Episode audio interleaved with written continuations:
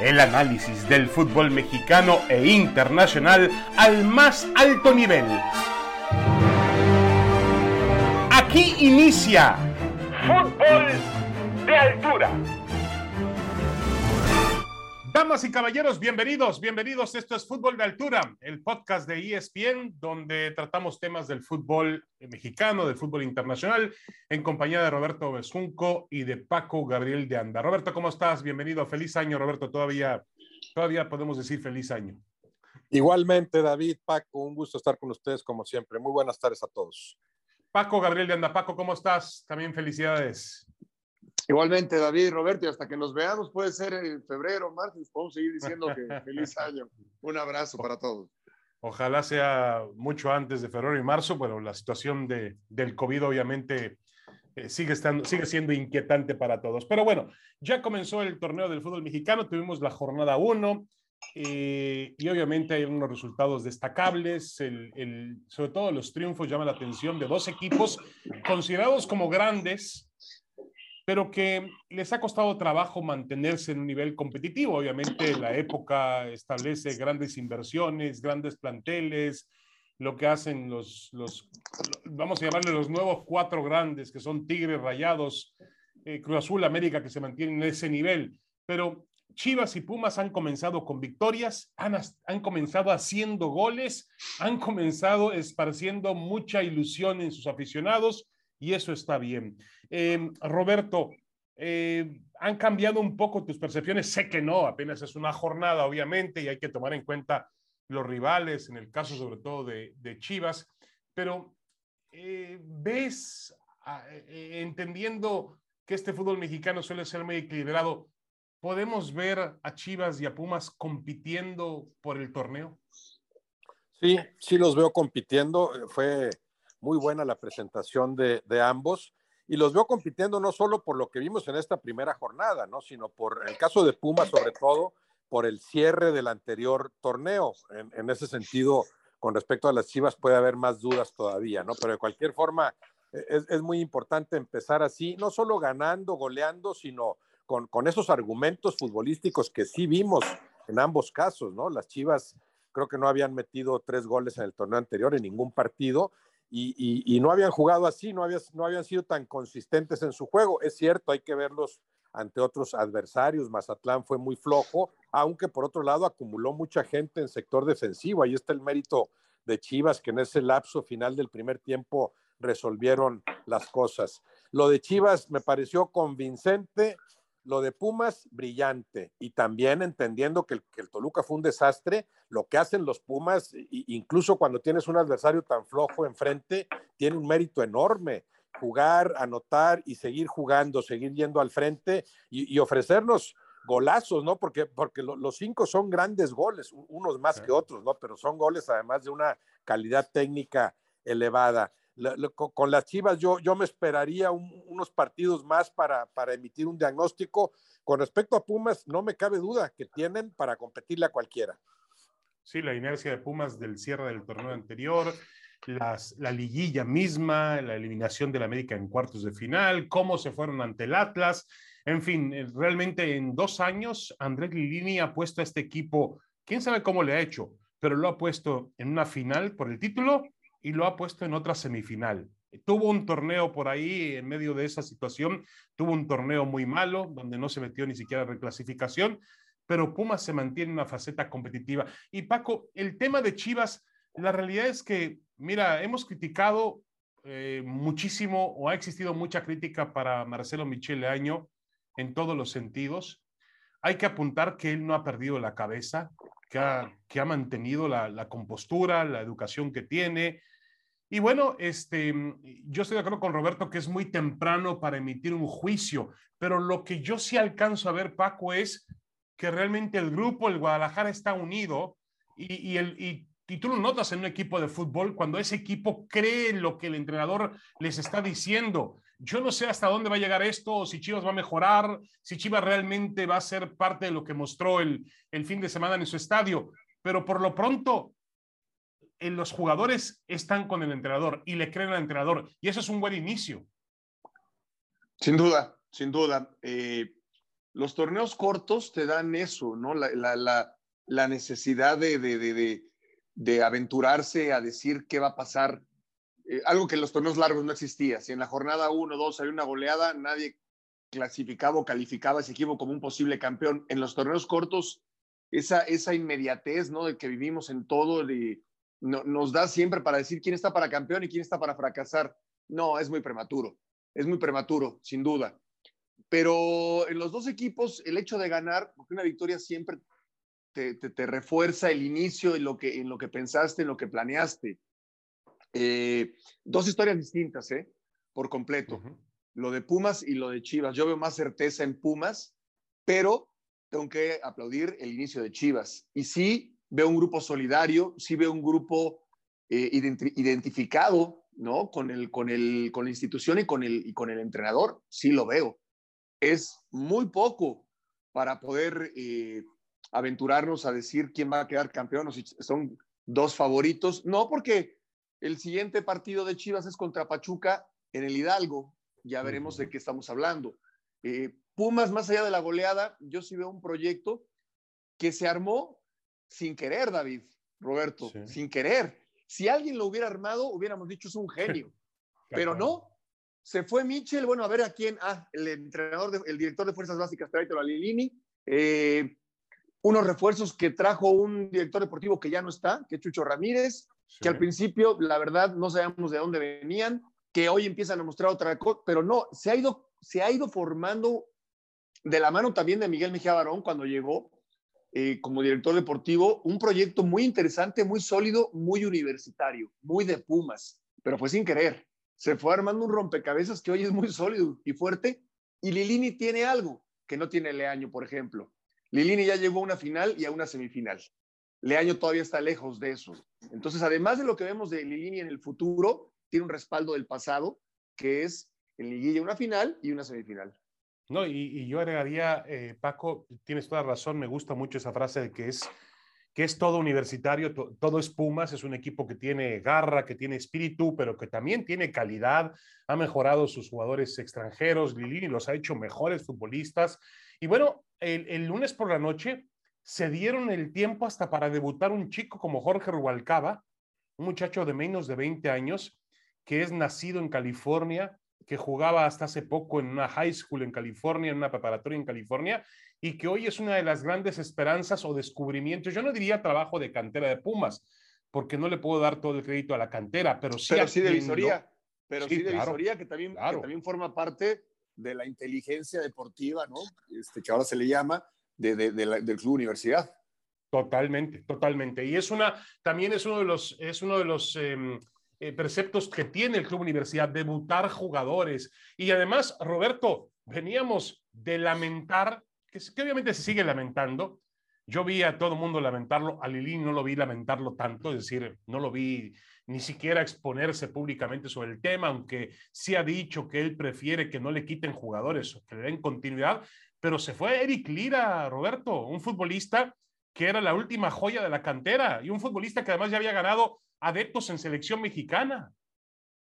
Sí, eh, como que lo entiende Lilini, o sea, entiende que hay una premura económica, porque ese ha sido el criterio que ha prevalecido en los Pumas desde hace buen rato. Ya son varios torneos, ¿no? En los que se ve muy clara la intención de vender al que puedas vender bien vendido y traer lo menos posible. Y lo que traigas, que sea de preferencia muy barato, ¿no? Eh, ahí está el mérito enorme de, de, Lilini, porque sistemáticamente le han mermado un plantel que desde que lo tomó no se veía muy poderoso, que digamos. O sea, si haces un plantel limitado, increíblemente llegó a una final sin jugar, por cierto, como jugó ayer o como jugó en el cierre del torneo anterior. O sea, ese es un fútbol en el que se ve la evolución de los Pumas, cómo ha, conseguido Lilini convencer a cada uno de sus futbolistas, ponerlos a jugar a lo mismo. Hay una preparación física a tope también. ese dinamismo no es nada más de que vamos a echarle ganas y todos sigan corriendo, ¿no? Es un equipo muy bien preparado físicamente. Llama la atención cómo esos jugadores extranjeros que sí veíamos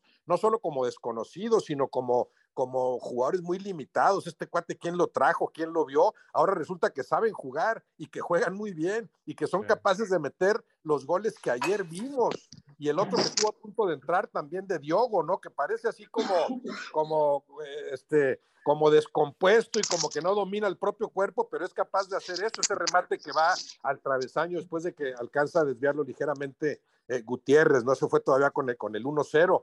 Eh, es un 5-0 que, que increíblemente se quedó corto. O sea, no, no, no, no, no, es que, no es que llegaran seis veces y metieran cinco, llegaron 14 y metieron cinco y estuvieron cerca de, de, anotar más. O sea, sí hay un, un proyecto ahí muy claro. Me gustó mucho lo de Lilini de los refuerzos los tengo en casa. Pues ahí está lo de Rubalcaba, que tampoco es casual. Ah, mira qué casualidad entró y el primer balón que tocó fue gol, a menos de un minuto dentro de la cancha. Eso no es casualidad, tienes que llegar con una preparación ya a debutar en primera división que se ve que, que, que, que, que la, que la conoce muy bien Lilini, que cumplen con ese eh, proceso. Hablamos de planteles más fuertes, pero, pero con lo que seguimos viendo de Pumas, bueno, comparémoslo, por ejemplo, con el Monterrey. ¿En dónde está la diferencia de planteles? ¿De veras es mejor Funes Mori que estos cuatro brasileños que ayer vimos? ¿O, lo fue y ya nada más vive del recuerdo? hoy por hoy no, ¿eh? Hoy por hoy ¿Eh? no lo es. Hoy por hoy no, lo es. Hoy por hoy, no, lo es. Entonces, entonces Liline a, un plantel barato lo está encareciendo, lo está haciendo valer más. A, como pintan estos Pumas, y claro, no podemos basarnos en un solo partido, es cierto. Para mí sirve mucho como antecedente el cierre del anterior torneo. Pero si siguen jugando más o menos así, ya prepárense porque Pumas va a tener a tres o cuatro jugadores muy cotizados al final del torneo. Y si sigue prevaleciendo el criterio económico, bueno, pues seguirá prescindiendo de ellos. Sí, de acuerdo. Y al final del día, este jugadores como Rogerio, como Diogo, como Meritao, como el otro ecuatoriano Corozo, pues se pueden eh, al final eh, em, validar, es decir, se pueden hacer mejores jugadores en Pumas. Y Pumas, los, creo que algunos de ellos están a, préstamo, ¿eh? ¿Eh? A ver si hace efectiva la, la, compra. Y luego hasta puede, esos jugadores, colocándolos ya en la vitrina, los puede vender, obtener dinero y eso le puede dar el flujo suficiente para invertir en sus fuerzas básicas y también para invertir en contrataciones extranjeras. Los goles, ya lo decía un poco Roberto, me parece por ahí al comienzo, la calidad de los goles, los ocho goles, tanto de Chivas como los de Pumas, fueron goles realmente excelsos. El de este chico Torres es un golazo, perdóneme, es un auténtico gol. El disparo que hace Alexis Vega y obviamente lo que vimos con Pumas. Ahora, también se muestra, Paco, justamente en esta época cuando recibimos el ejemplo de los excesos que tienen los equipos de Monterrey, por ejemplo. Que está bien, es una forma de hacer las cosas y a lo mejor es una forma en la cual hoy se mide el fútbol en todo el mundo. Así lo hacen los grandes clubes del mundo, así lo hacen los grandes clubes de Monterrey. Inversión, dinero, refuerzo, necesito esto, necesito un defensa central, voy a buscar al brasileño más cotizado, necesito mm, a Pizarro, si lo necesito de regreso, aquí está el dinero. Eh, pero quizá también una muestra inequívoca de Pumas y de Chivas, sobre todo de Pumas, eh, Paco, de que no todo es dinero en el fútbol, ¿eh? No, bueno, no, no todo es dinero, pero, pero cada día todo se acerca más a ello y hay que ver al Manchester City. No, no es que voy a buscar un jugador de mis fuerzas básicas, sino quién es el mejor defensa central, lo traigo, quién es el mejor extremo por izquierda, lo traigo, quién es el mejor centro delantero, lo traigo, quién es el mejor portero, lo traigo. Y lo mismo hace Liverpool y lo mismo procuran hacer los equipos que pelean por, eh, por llegar a lo, a, lo, a lo, más alto. Eh, en el caso de Pumas, yo, yo te diría un poco, eh, también es el buscar y, y esas visorías y de repente sorprendernos, como sucedió con Tiva hace 30 años Sí. Tiva, eh, yo lo, lo, conocí, fue, era compañero mío ahí en, en, en, mi época en Pumas, pesaba menos que un costal de cemento, y lo digo con todo respeto porque además le hacíamos la, la broma. Sí, de verdad, pesaba menos de 50 kilos y, y, y nos reíamos y, nos burlábamos de él. No parecía futbolista, siendo... ¿no? No parecía. No, bueno, pues sí, pero terminó siendo el jugador más caro unos años después en el draft. Entonces, sí, eh, bueno, eso puede suceder con los futbolistas actuales de, Pumas. Entonces también es el buscar. Y de repente decimos, sí, pero viene de la tercera división de Brasil. Bueno, pero mérito tendrá el que lo trajo si es que se consolida lo que hoy estamos viendo. En el caso de Chivas, hablas de las fuerzas básicas, tampoco tienen mucho margen de maniobra. Yo, yo veo muy bien lo de Chivas. O sea, nos guste o no la manera de trabajar del año, a mí no me gusta cómo llegó ni me va a gustar cómo llegó al primer equipo de Chivas. No me va a gustar jamás, así que de campeón de la Libertadores o campeón del mundo o campeón en México. No me va a gustar, pero algo está haciendo bien porque está haciendo funcionar, por lo menos en la primera jornada. De eso vamos a hablar. Alexis Vega, al Conejito Brizuela, a los que tenían más tiempo, pero también a los chavos de fuerzas básicas, a los Sepúlveda, a los Torres y los que se vayan acumulando. Entonces, cada quien desde su trinchera, me parece que inicia bien, inicia bien. Esto que todavía le falta mucho todavía camino por recorrer. Sí, lo irónico del asunto es que tanto Pumas como Chivas tuvieron un receso invernal pues vamos a llamarle poco activo en el mercado. No, no, no, no, no hicieron grandes cambios, no hicieron grandes contrataciones y los dos han empezado, repito, hoy la palabra es ilusionando a sus aficionados, nada más. Habrá que eh, esperar más tiempo y más pruebas para saber si realmente están para competir en otro nivel. Una pequeña pausa y regresamos. Tenemos más. Esto es Fútbol de Altura en ESPN. Miguel, me gustaría preguntarte, eh, tú que estuviste, que pasaste por el América, ahora estás en Tigres, por supuesto, pero ¿tú crees que depende mucho el equipo en el que estés para que los castigos puedan ser menores? Te lo pregunto por el, caso de Solari, que nada más fue un partido. No lo sé, la verdad es que no, no, tengo ni idea. La federación es la que toma las determinaciones. Lo que sí me queda claro es que no, si fuera eso Miguel Herrera sería ahorita un escándalo nacional, pero no lo es y ya lo que decida la federación, ya lo decía, nosotros estamos pensando en Tigres y, y nosotros tratando de cambiar nuestra conducta para cada día ser mejores.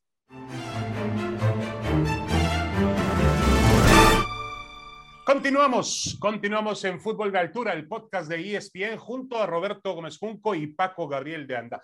Bueno, hay varios temas. El primero es el de Miguel Herrera, el entrenador de Tigres, que, bueno, dicen que él se metió, pero también los periodistas vamos y le preguntamos si hay algún tema de la América, porque además sabemos que Miguel Herrera es un tipo que suele, no se anda con medias tintas, suele dar la nota, como se dice, suele ser directo, eh, no se esconde además, lo cual yo reconozco en Miguel. Eh. Miguel tendrá muchos defectos, pero siempre está ahí para dar la cara, para, le puedes llamar por teléfono y le vas a preguntar sobre esta cosa y te va a contestar como es. Y, eso es la verdad que algo de lo positivo que tiene Miguel Herrera. Le preguntaron sobre el tema de Solari y, enseguida él, ha respondido que, que si hubiera sido con él, se hubiera hecho todo un escándalo a nivel nacional. Yo creo que exagera Miguel Herrera, el fútbol no es tan importante para hacer un escándalo nacional, pero sí a lo mejor hubiera tenido un poquito más de repercusión la, situación de que Solari se metió al campo de juego en Puebla el viernes por la noche. Eh, Roberto, aquí la pregunta es si en realidad se hubiese, se hubiese hecho más escándalo eh, en el caso de ser Miguel Herrera y también te preguntaría si Miguel Herrera tiene que estar más preocupado por Tigres que por lo que pasa en el América, ¿no? No, obviamente, esto segundo es, obvio y sí, y seguramente lo está, claro que está mucho más preocupado y empeñado en, hacer que los Tigres funcionen y ya más o menos ha empezado a surtir efecto su trabajo, ¿no? Desde el anterior torneo. Eh, y sí, también tiene razón en que seguramente la percepción hubiera sido distinta y tiene mucho que ver con la fama que va creando cada técnico también. A mí me gusta esto de Miguel Herrera, esto que mencionas, ¿verdad? Es, es atrevido, es transparente, va diciendo lo que va pensando con los riesgos que eso implica. O sea, muchas veces queda muy lejos de ser políticamente correcto, ¿no? Esto no lo digas, esto quién sabe. Él sin tapujos va diciendo lo que siente y corre esos riesgos, ¿no? Eso, eso es inevitable, pero yo prefiero eso, ¿no? A, la hipocresía de decir de esto no hablo, de esto tampoco, nada más cuando me convenga toco tal tema. E, eso, esa, esa faceta de, de Miguel Herrera me gusta a pesar de los de los excesos. A mí, más que pensar en, a, quién se le hubiera criticado más, que sí probablemente hubiera sido a Herrera, lo, que, para, lo que a mí me brinca mucho es, en el caso de Solari, es que no, tenemos ningún antecedente en ese sentido. O sea, yo no vi elementos como para que perdiera la cabeza alguien que se ha distinguido por la ecuanimidad, la sensatez, la sobriedad, el equilibrio para, para declarar. Eso es lo que me llama la atención, porque el partido no daba para eso. Y de hecho creo que se equivoca porque de alguna forma eh, solapa las indisciplinas que ya estaba cometiendo Roger Martínez y que terminan echándolo del campo, ¿no? O sea, eh, eh, en lugar de corregir a tu futbolista, claro, hay formas, es, es, bueno que apoyes a tu jugador, pero hay formas de apoyarlo. Si lo que está haciendo mal tú lo ves encaminado a perjudicar al equipo, pues corrígelo en lugar de meterte abruptamente, increíblemente, como lo hizo Solari en ese partido. Eh, es evidente, Paco Gabriel de Anda, que no hay una justificación eh, propia, una justificación de peso para, para entender lo que hizo Solari pero también los seres humanos podemos en cualquier momento perder la cabeza, ¿no? Y, y, de pronto ofuscarnos ante una situación. Me llama la atención que haya sido un entrenador que dirigió al Real Madrid, que tenga experiencia, que jugó en los niveles del fútbol europeo más altos y que además apenas hayan pasado 30 minutos del torneo para reaccionar de esa forma en un partido en Puebla donde ganaba un gol por cero. Eh, realmente, te, ¿qué es lo que más te sorprende de esta situación, Paco? No, te soy honesto, a mí, a mí yo, yo lo entiendo como parte del fútbol, del fútbol y entiendo también la parte del ser humano, del, del entrenador, pero Solari no come, no, no come vidrio. Los entrenadores saben que no se pueden meter al terreno de juego, lo saben. Y Solari pudo haber reclamado la misma jugada y de forma airada desde su zona técnica. Igual lo iban a expulsar, igual lo iban a expulsar, pero meterse y encarar al árbitro y manotear y hacer lo que hizo, o está totalmente rebasado, totalmente rebasado, o él tiene pensado hacer algo, ¿no? O lo hace realmente de forma deliberada, buscando mandar un mensaje no a la afición, no a los jugadores, sino a la directiva. Quizás él ya no quiere seguir en América, ¿no? Para mí no hay, no hay, dos, no hay, no hay más de dos sopas. Es, o, se quiere ya ir, o está buscando un pretexto para irse, o está completamente rebasado porque ya se dio cuenta que no le va a alcanzar para ser campeón con el América. Ah, no, no, no, me, no, me, explicaría de otra forma lo que hizo.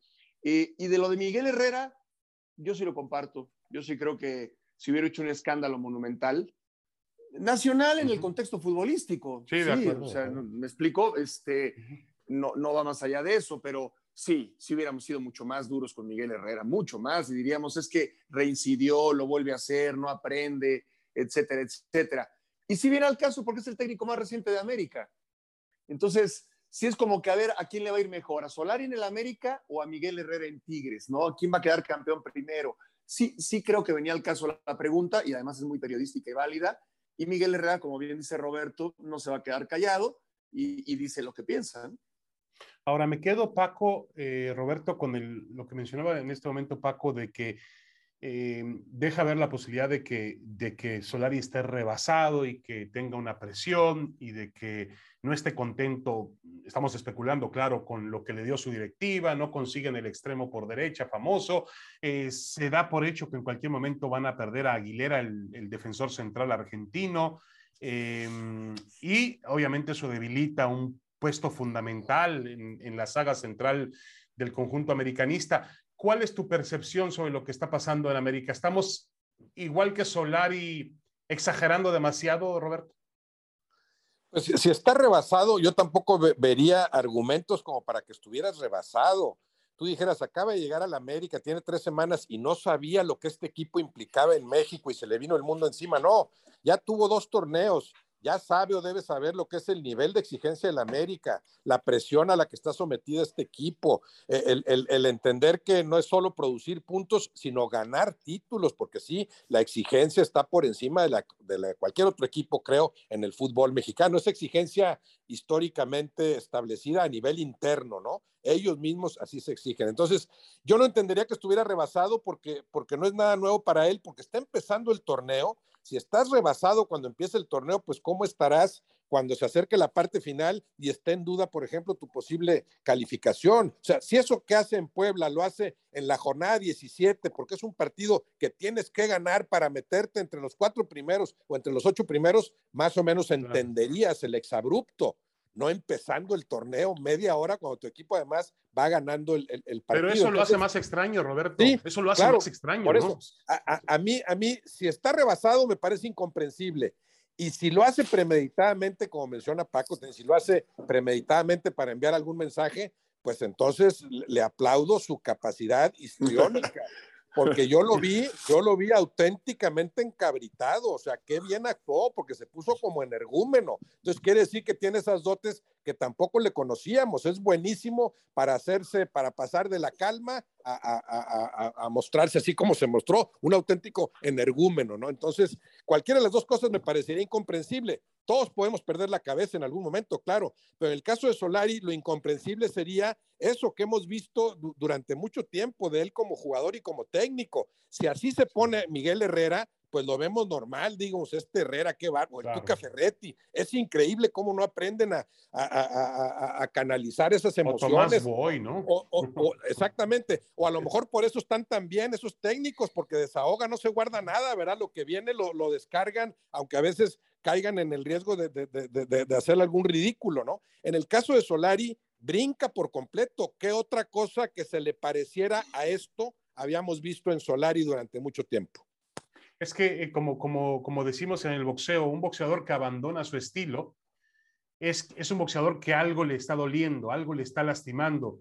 Y, la verdad es que finalmente, eh, con el tema de Solari, pues sí, no es un hombre acostumbrado a hacer ese tipo de desplantes. Por ahí veía un video de cuando dirigía al Castilla en la segunda división, donde sale a, a, a reclamarle al árbitro, pero diferente a lo que fue la irrupción en Puebla, donde de pronto aparece en la pantalla de televisión, para mí que lo estaba viendo por televisión, de pronto aparece en la pantalla de televisión y digo, bueno, ¿qué le pasa a este hombre?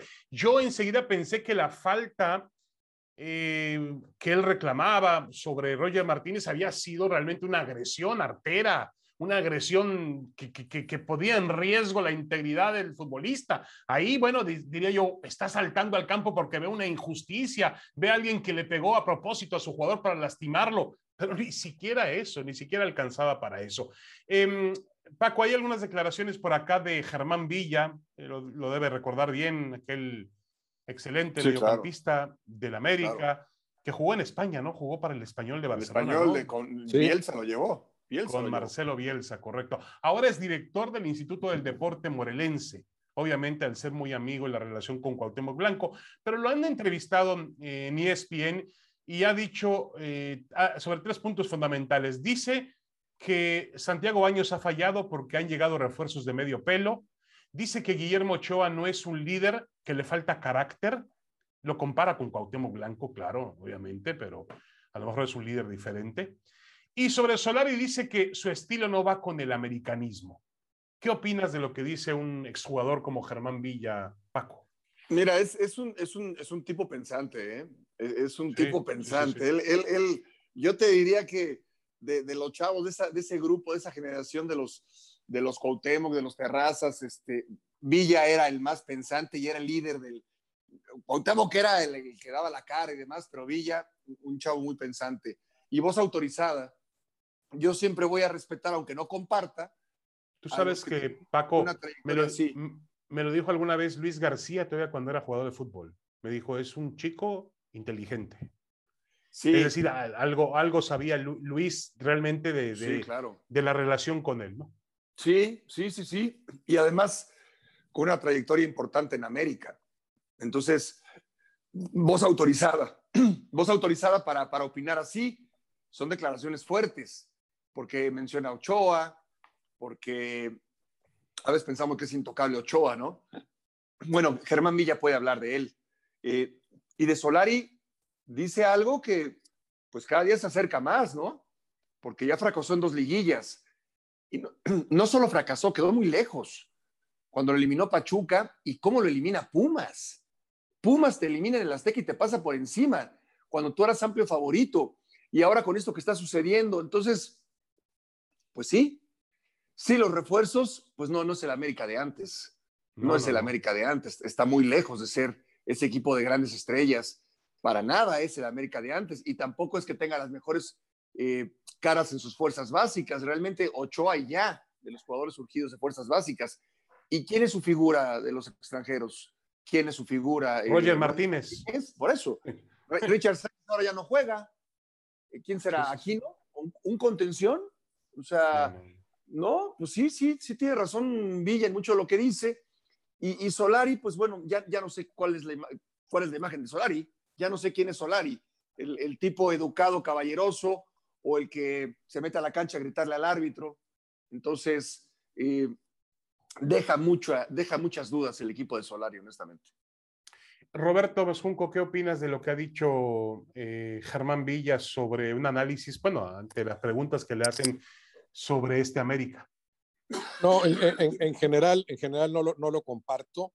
Eh, Guillermo Ochoa creo que es un, un magnífico líder en el América, evidentemente muy distinto a Cuauhtémoc Blanco. Cuauhtémoc Blanco, bueno, hablamos uno de los yo creo, de los tres o cuatro mejores futbolistas en la historia del balompié mexicano, para mi gusto. Así como Guillermo Ochoa es uno de los mejores porteros en la historia del América y de nuestro fútbol. Pero un líder que también tenía su paraje oscuro, ¿eh, Roberto? no, no, no, claro, un, un liderazgo muy distinto. el de Cuauhtémoc, el de Cuauhtémoc que era el liderazgo del barrio, de que vamos a partirnos la madre todos porque somos de Tepito. El de Guillermo Ochoa, el de Guillermo Ochoa es otro liderazgo válido también, que cada, quien ejerce ese liderazgo a su manera. Ahora, le haría falta al América un auténtico líder también en la cancha, no solo el portero, que sí lo es, Guillermo Ochoa como, líder, como lo fue Celada en su momento también, anterior a Cuauhtémoc. Eh, si, si, tienes a tres o cuatro jugadores de esas características, capaces de ejercer a su modo el respectivo liderazgo, poniendo el ejemplo en la cancha, bueno, bienvenido. Como lo fue Tena, ¿no? Que era un tipo callado. imagínate. No, no, no, pues en su momento en la cancha podían ser líderes Celada y Tena en la defensiva y Brailovsky adelante, ¿verdad? O Javier Aguirre cuando jugó en el medio campo también. Eran varios líderes, son líderes como complementarios, no es, no es una etiqueta que alguien te atribuye, eso te lo vas ganando. Eh, sí, te ponen el gafete de capitán que algo dice, pero además hay esos liderazgos que, que, que, pueden ir floreciendo en, en, cualquier equipo.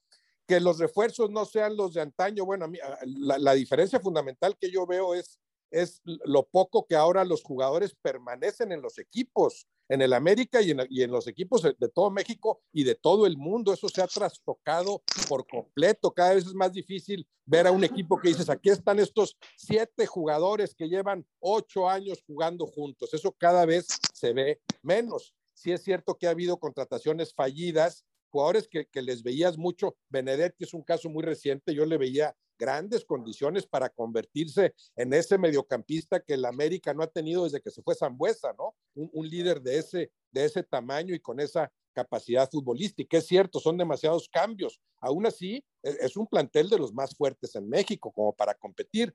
Y que Solari sea o no el indicado, bueno, no lo sé. Ahí, ahí sí, yo todavía no conozco cabalmente la capacidad de Solari como técnico me gusta cómo se expresa, me gusta su sensatez, me, sorprendió tremendamente lo que hizo en Puebla, me gusta su ecuanimidad en general, pero todavía no veo la mano del gran estratega, del técnico que tú digas, qué bien tiene jugando este equipo. Lo que vemos en Lilini, en Lilini con sus altibajos y todo, pero yo no lo he visto en el América en, en, el poco más de un año que lleva Solari. Es decir, aquí están mis jugadores convencidísimos de lo que buscan en la cancha, hay el dominio pleno de una forma de jugar, hay la capacidad como estratega para modificar las cosas en cada partido y, resolverlas. Eh, eh, eso todavía no sé qué, a, qué tan elevados niveles pueda enarbolarlo Solari. No lo conozco tanto como director técnico. Sí, entendiendo que tuvo una temporada, un año de 73 puntos, ¿no? Que no le alcanzó para triunfar con el América, no le alcanzó y él debe estar consciente de eso. No sé si esté de alguna manera sacudido, mortificado, defraudado con eso, porque lo he escuchado en algunas entrevistas, sobre todo en la que le dio a José Ramón Fernández, donde él decía que en otra liga del mundo hubiese sido campeón, con ese puntaje, con esa regularidad, pero en el América no le alcanzó. Es más, fracasó porque el América y en México se juega liguillas y el América suele ser un equipo protagonista en liguillas. Eso y también pues cierta intensidad. Yo creo que la mayor intensidad que ha tenido el América de Solari, pues hay dos, hay dos, dos momentos. Uno en aquella eliminación con Pachuca, ¿se acuerdan del torneo, del primer torneo del 2021? Sí, del, del, la, vuelta en el Azteca, sí. Correcto, cuando son eliminados por el gol de visitante. Y la del sábado y la del viernes en Puebla, cuando Solari se mete y aparece en el campo de juego ante sorpresa de propios y extraños. Bueno, es muy temprano todavía y creo que este América todavía va a dar mucho más de qué hablar. Tiene todavía que debutar a sus refuerzos. No ha aparecido Diego Valdés, no ha aparecido eh, Jonathan Dos Santos, que yo no entiendo la verdad, te lo comentábamos en Fútbol Picante, pues teniendo, ¿cuándo, ¿cuándo fue el último partido de Jonathan Dos Santos? ¿Cuándo fue el último partido de Diego Valdés? Ya tenían que estar listos para jugar. Eh, mañana Ferran Torres debuta con el Barcelona en, la Supercopa. Bueno, tenían que estar listos para jugar, son profesionales, pero bueno. Señores, ya nos vamos. Muchas gracias. Esto fue Fútbol de Altura. Roberto Besjunco, muchas gracias, Roberto. Hasta la próxima. Gracias, David. Paco, un abrazo para todos. Paco, Gabriel de Anda, Paco, buenas, buenas tardes, buenas noches, buenos días, lo que sea. Nos vemos la próxima. Muchas gracias, David, Roberto, un abrazo. Fútbol de altura en ESPN. Esto fue Fútbol de altura. El análisis del fútbol mexicano e internacional al más alto nivel